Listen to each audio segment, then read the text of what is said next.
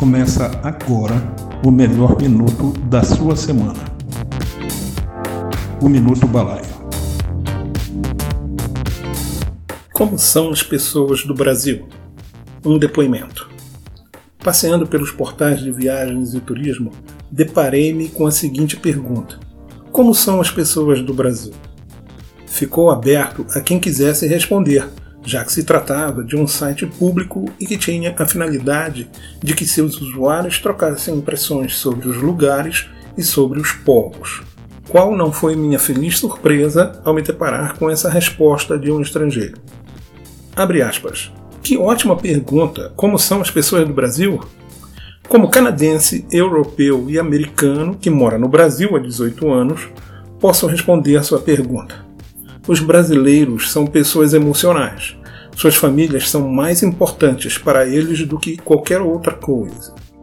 Os modelos de negócios no Brasil são baseados em conexões pessoais. O emocional é muito mais importante do que o educacional ou financeiro.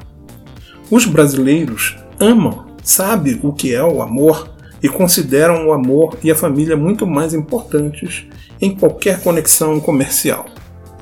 Para fechar um negócio, será necessário haver uma conexão pessoal e individual, razão pela qual muitas empresas americanas e chinesas nunca serão bem-sucedidas no Brasil ou terão dificuldades em se adaptar aos seus costumes abertos, porque se concentram no financeiro primeiro, onde no Brasil o foco está no emocional antes do financeiro.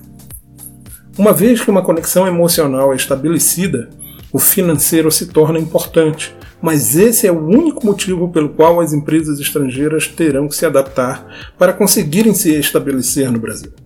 As famílias se amam e quando os tempos ficam difíceis, eles não se retiram para seus próprios quartos.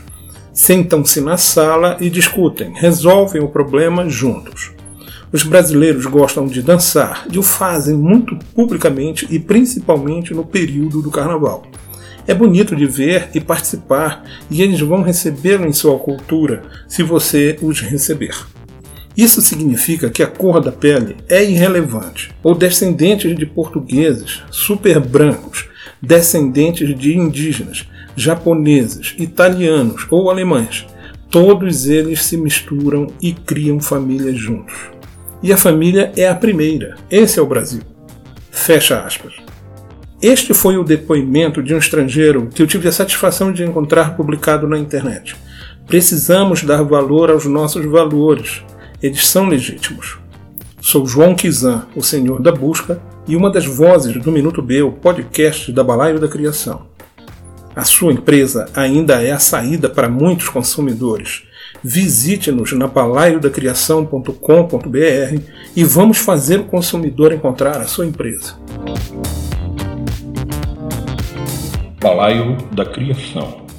Somos uma agência especializada em marketing digital.